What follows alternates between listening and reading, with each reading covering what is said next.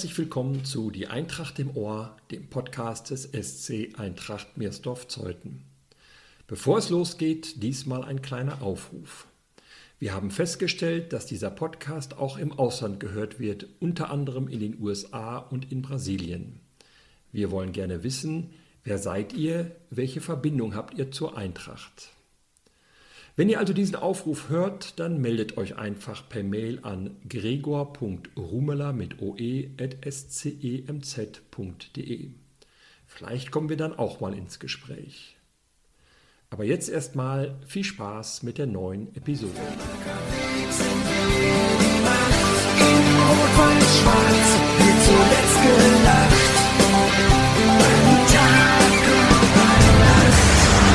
Er spielte schon einmal bei der Eintracht in der Brandenburg-Liga. Zuletzt trug er sogar die Kapitänsbinde. 2018 verließ er den Verein, schloss sich Grün-Weiß Lübben an. Nach drei Jahren ist er wieder zurück am Wüstemarker Weg. Herzlich willkommen bei der Eintracht und herzlich willkommen im Podcast Wer Gülzow. Ja, schönen guten Tag, hallo. Wenn ich die Reaktion so gehört habe, als bekannt wurde, dass du wieder zurückkommst, die waren durchweg positiv. Du scheinst damals Spuren hinterlassen zu haben hier bei der Eintracht. Ja, das freut mich natürlich zu hören, dass so viele positive Reaktionen kamen. Ich hatte auch eine richtig, richtig schöne Zeit bei der Eintracht. Vielleicht gab es auch manche, die es damals nicht so gut gesehen haben, dass ich gegangen bin. Aber ich denke, die, die es jetzt auch wieder positiv finden, und das ist der größte Teil, die haben es damals auch irgendwo verstanden. Und umso schöner ist es jetzt, dass wir wieder zusammengefunden haben. Wie kam es denn dazu, dass ihr, also die Eintracht und du, wieder zusammengefunden haben? Ja, es war, es war irgendwo auch keine leichte Entscheidung nach der ganzen Corona-Zeit jetzt, was ich dann wirklich mache. Äh, ob ich doch nochmal ein Jahr verlängere in Lübben und nochmal ein bisschen spiele. Äh, ein, zwei andere Anfragen gab es auch. Ich wollte auch irgendwo ein bisschen kürzer treten und der Fahrtweg, ja, der hat mich auch schon so ein bisschen nicht genervt, aber es sind wirklich schon 40 Minuten, ist dann schon ein Weg, zumal ich mich arbeitsmäßig auch ein bisschen verändere und wir auch immer 18.30 schon trainiert haben und das wäre dann einfach zu knapp gewesen, zu, ein zu sehr Gehetze, Gestresse. Und von daher kam auch die Anfrage von Miersdorf. Wir waren ja auch immerhin in den drei Jahren immer in Kontakt. Und ja, im Endeffekt, seitdem ich die Entscheidung getroffen habe, habe ich es auch keine Sekunde lang bereut und freue mich jetzt, wieder hier zu sein. Das wollte ich gerade fragen. Wie nah dran warst du denn noch an der Eintracht in den drei Jahren, wo du weg warst? Gab es da noch Kontakte zu alten Mitspielern und jetzt wieder neuen Mitspielern? Also zu den alten Mitspielern hatte ich regelmäßig Kontakt. Also wir haben noch ein, zwei Gruppen zusammen und mit ein paar mache ich ja auch privat was. Von daher ist der Kontakt nie abgerissen, auch zu Alexander Schröder und Christian Schröder, dem Trainerteam, ist der Kontakt auch nie abgerissen. Man hat sich auch so ab und zu mal getroffen. Von daher war ich jetzt nie ganz weg und habe es natürlich auch verfolgt, was die Eintracht so macht. Die Eintracht ist in die Landesliga abgestiegen, dann bist du gegangen, dann auch direkt wieder aufgestiegen. Ähm, wie beurteilt diese Entwicklung, so die sportliche und die letzte Saison dann ja auch eine sehr gute Rolle in der Brandenburg-Liga gespielt, immerhin Platz 4, auch wenn die Saison abgebrochen war. Also, dass die Eintracht in den oberen drei Plätzen mitspielt in der Landesliga, das habe ich auch erwartet, weil die Mannschaft ja so weit zusammengeblieben ist und die Mannschaft hat ja ein enormes Potenzial gehabt. Aber dass es dann halt so gut geworden ist, das hätte wahrscheinlich auch keiner so wirklich erwartet, zumal sich ja dieses Jahr damals Großzieten auch extrem verstärkt hatte. Aber da sieht man ja auch mal wieder, dass der Zusammenhalt und die Qualität zusammenpassen muss und nicht nur Qualität. Ja, bis jetzt auch verfolgt. Der erste Brandenburg-Liga war ja ein bisschen holprig, aber das zweite jetzt war ja sehr, sehr gut. Zumal auch die drei A-Jugendlichen mit Tede, Arne und Flo, die zugekommen sind, extrem Potenzial haben, hat man jetzt auch schon in den Trainingseinheiten gemerkt. Die sind wirklich gut und dazu noch ein paar erfahrene, ein paar ja, wie Dennis Wolper, die, die auch schon erfahren sind eigentlich, aber die noch relativ jung sind. Von daher ist das schon eine sehr, sehr gute Truppe, würde ich sagen. Du hast die Qualität der Eintracht auch zu spüren bekommen, wenn ich, wenn ich das richtig weiß. Das letzte Spiel für Lübben hast du gegen die Eintracht gemacht und das Spiel ging verloren. Ja, ja, es ist wirklich ist lustig. Also damals fand ich es nicht so lustig, aber ja, ist dann so gewesen. Eintracht hat dort damals verdient gewonnen, haben es wirklich sehr, sehr gut gemacht, haben ab der ersten Minute bis zur 90. Vollgas gegeben, gekämpft, gefeitet. Und da waren wir auch sehr beeindruckt. Ja. Musst du dir dann manchmal noch Frotzeleien anhören? Naja, ab und zu. Also es gibt schon ein, zwei Sprüche mal zu hören, aber so an sich hat man es schon irgendwo wieder vergessen und wir sind jetzt eigentlich alle nur noch heiß und froh, dass es wieder losgeht und dass wir wieder zusammenspielen können. Wie ist das eigentlich, wenn man neu oder fast neu zu einem Verein kommt, wie du jetzt? Wie, wie, geht man dann zum ersten Mal in die Kabine? Fremdelt man dann ein bisschen, auch wenn man die meisten Leute noch kennt? Oder ist das ganz entspannt für dich? Wie, wie macht man das? Wie geht man da vor? Also es war, wo ich das erste Mal auf den Trainingsplatz gefahren bin, war es schon ein komisches Gefühl, aber irgendwo auch ein schönes, weil, wie auch gesagt wurde, irgendwo kommt man ja wieder nach Hause zurück. Ähm, und ich hatte ja, wie gesagt, eine wunderschöne Zeit da. Und die Mannschaft hat es mir halt auch extrem leicht gemacht. Also ich wurde super wieder aufgenommen, alle haben sich gefreut. Wir haben gleich super gequatscht, geplaudert über alte Zeiten. Also von daher war das Eis schnell gebrochen und ich habe mich sofort wieder wohlgefühlt. Du warst, als du gegangen bist, Kapitän. Siehst du dich jetzt auch so in, den, in, den, in der kommenden Saison oder in den nächsten Jahren, je nachdem, wie lange du das jetzt noch für die Eintracht spielst, als Führungsspieler? Ist man das dann so automatisch oder muss man da wieder reinwachsen in die Rolle? Wie ist das? Ich denke, den Spielstil habe ich jetzt nicht verändert über die, über die Zeit auch in Lübben. Also ich bin damals halt als Kapitän gegangen, war ein Führungsspieler, habe mich in Lübben auch zum Führungsspieler entwickelt und werde jetzt auch in Zukunft halt meine Meinung dann auf dem Platz auch sagen und probieren, Jungs zu pushen und zu helfen, so gut es geht. Aber da ich jetzt äh, ja, wiedergekommen bin und Jan Kapitän war und das super gemacht hat, von daher ist da überhaupt gar nicht dran zu denken, irgendwie, dass ich wieder Kapitän sein will oder irgendwas. Ich probiere mich so gut wie es geht einzubringen und dem Team zu helfen. Aber dass ich jetzt irgendwelche Ansprüche stelle, so ist es nicht wenn man mit Leuten spricht, die so bei der Eintracht unterwegs bin, sind, dann ähm, wird immer wieder der Team Spirit hervorgehoben. Jetzt auch in der Brandenburg-Liga-Mannschaft. Ist das auch der Erfahrung, die du gemacht hast, dass hier so ein, so ein relativ großer, guter Team Spirit herrscht? Ja, definitiv. Also es war, war damals schon so. Ich sag mal, wir haben damals die Jahre, die ich da war, fast immer um Abstieg gespielt. Aber wir haben uns nie gezopft. Also, dass mal harte Worte gefallen sind, ist ganz normal, das kommt überall vor. Aber wir haben trotzdem immer, der Zusammenhalt war immer da. Wir haben als Mannschaft trotzdem viel unternommen, auch privat waren wir immer unterwegs. Das habe ich auch so in den drei Jahren, wo ich nicht da war, habe ich es auch noch mitgekriegt. Die Mannschaft war immer da, hat auch immer noch gefragt, wie es aussieht. Und es ist nach wie vor so. Also der Teamspirit ist da und das gefällt mir auch sehr, sehr gut, muss ich sagen. Und das erlebt man selten. Hat der Team Spirit und der Zusammenhalt für dich an Stellenwert gewonnen oder war das immer schon wichtig, dass du in einer Mannschaft bist, wo man auch mal privat was zusammen macht, abends mal losgeht oder nach dem Sieg ein bisschen länger in der Kabine feiert? Also da muss ich sagen, ich habe ja bisher erst drei Vereine sozusagen gehabt, also wo man jetzt den Zusammenhalt ähm, auch mal feiern kann oder zusammen sitzen kann. Das war damals KW, war es schon schön. In Zeuthen, die Jahre, wo ich es so richtig erlebt habe, war auch richtig gut. In Lübben war es auch gut. Da muss man halt bloß immer gucken, denn war der Weg halt auch ein bisschen weiter. Und so ist es schon wichtig für mich. Also ich bin jetzt keiner, der sich freuen würde, wenn alle in die Kabine kommen, sich umziehen und dann sofort wieder weg sind. Also es ist schon wichtig, finde ich, und stärkt auch die Mannschaft, wenn man auch mal zusammen eine halbe Stunde sitzen kann und nochmal eine Brause zusammen trinken kann. Brause ist schön, ja, ja sehr gut. Ja.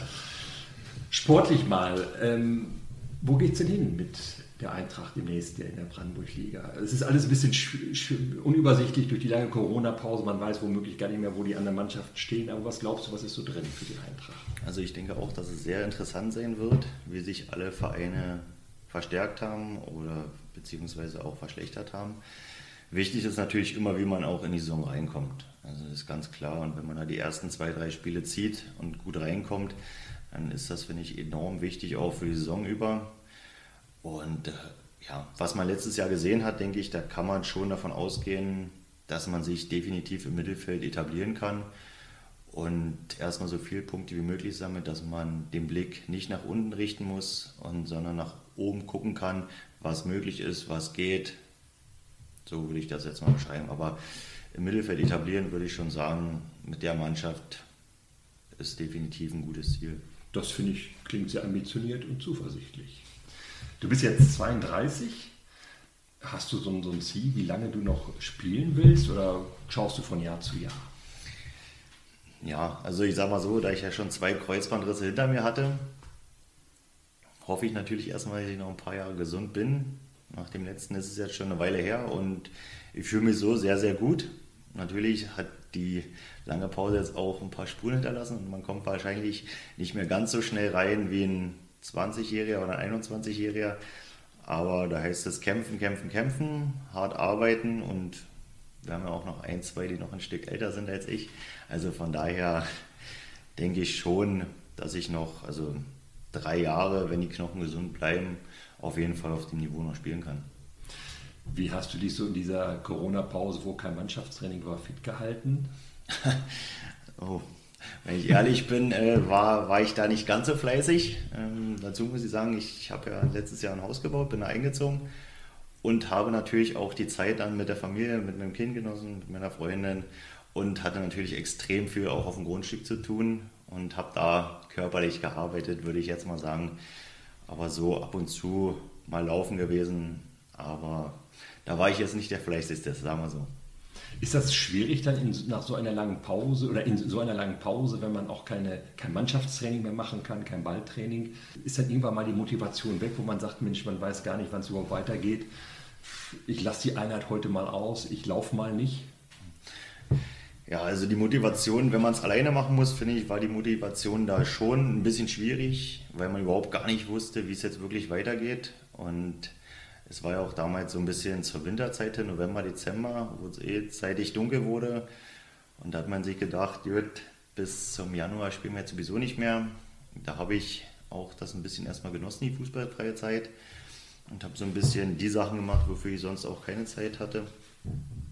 Aber so an sich, wenn man so eine Gruppe hat mit zwei, drei Leuten, ist die Motivation schon eher da, was zu machen. Oder wenn man weiß, es geht wieder los, dann ist die Motivation schon eher da, als in dieses Ungewisse immer zu blicken. Also ähnlich wie bei einer Verletzung, aber bei einer Verletzung weiß man ja, irgendwann ist es vorbei und du kannst wieder loslegen. Aber dann niemand wusste, wann es weitergeht, wie es weitergeht, war es halt schon schwer, alleine irgendwas zu machen. Also für mich persönlich.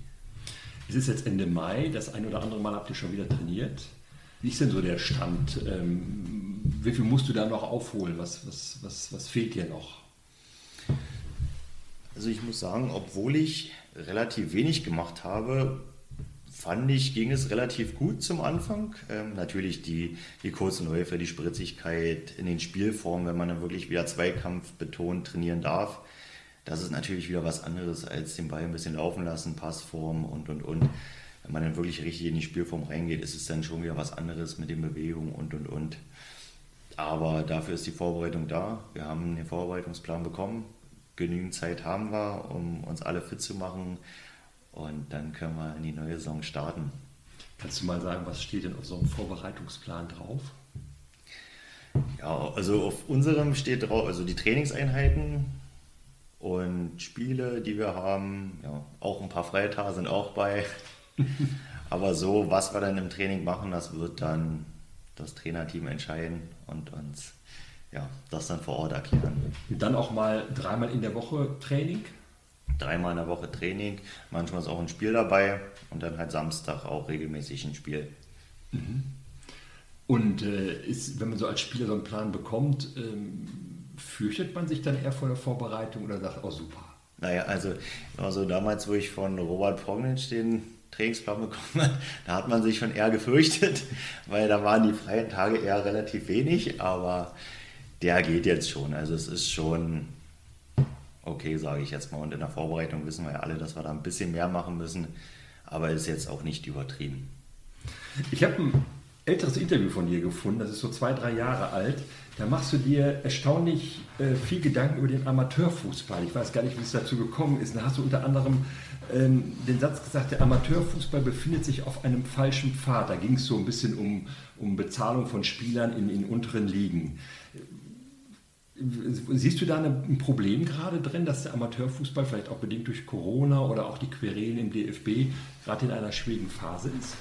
Ja, das habe ich damals gesagt, weil ja, es ist schon so, also ich sage mal jetzt Oberliga, Brandenburg-Liga, vielleicht auch Landesliga, dass da gewiss eine kleine Aufwandsentschädigung gezahlt wird, finde ich ja okay, aber es war, ging damals los, dass halt auch schon auf Kreisebene halt sehr, sehr viel bezahlt wurde, teilweise für ein, zwei Spieler, also was man so gehört hat. Und das ist dann, glaube ich, der falsche Weg, wenn man in einer Mannschaft ein, zwei Spieler hat, die extrem viel bekommen, wofür manche damals zu der damaligen Zeit noch gefühlt einen Monat oder einen halben Monat nochmal arbeiten müssen.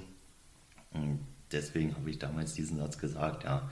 Aber dahinter stehe ich auch und da bleibe ich auch für. Also das ist für die oberen Ligen und eine Aufwandsentschädigung finde ich okay, eine kleine, aber dass es denn in große Dimensionen steigt und dann sollte es auch gerecht verteilt werden auf eine gesamte Mannschaft und nicht auf ein, zwei Spieler bloß. Machst du dir da Gedanken so um den Amateurfußball? Denn äh, es gibt ja auch so diese Befürchtung, dass der, der Profifußballer mehr auf Distanz geht zum Amateurfußball allein, weil die Wahnsinnsgehälter bezahlt werden, Fernsehrechte und all diese Dinge und der Amateurfußball dann einfach untergebuttert wird. Ist das so eine, so eine Sorge, die du hast? Ja, also der Sprung natürlich, der ist schon extrem hoch, das muss man sagen. Man muss jetzt auch erstmal gucken, überhaupt finde ich Oberliga, Regionalliga, so der Bereich, wo es gerade so eventuell Profi, eventuell nicht. Da ist es jetzt auch schon interessant, wie die Vereine das, finde ich, überhaupt verkraftet haben, weil da geht es ja wirklich schon um extrem viel Geld in Anführungsstrichen. Und das wird interessant, wie das alles so wird. Fürchtest du, dass der Fußball durch den Corona und auch durch die ganzen Nebengeräusche Probleme kriegen wird oder schon Probleme hat? Ja, es gibt sicherlich Probleme. Also es gibt ja auch viele Vereine, die auf einen Sponsor angewiesen sind, sage ich jetzt mal. Und wenn der dann halt abspringt, dann wird man halt auch sehen, denke ich, dass da zwei, drei Spieler abhauen und dann kann es halt ganz schnell mal mit dem Verein gehen, dass er auch nicht mehr Oberliga spielt, sondern dann auf einmal Landesklasse oder noch weiter unten. Du hast gesagt, du willst auch so zwei, drei Jahre auf jeden Fall spielen auf diesem Niveau. Wirst du oder willst du auch nach deiner aktiven Spielerkarriere den Fußball in irgendeiner Form erhalten bleiben? Alte Herren, definitiv. Also ohne Fußball geht es nicht. Ich, ich habe es jetzt auch gemerkt. Also wie gesagt, die ersten drei Monate war okay. Aber jetzt merkt man schon, vor allem wenn man die Jungs mal wieder getroffen hat, mal wieder gegen Ball getreten hat, ist dann schon wieder ein tolles Gefühl.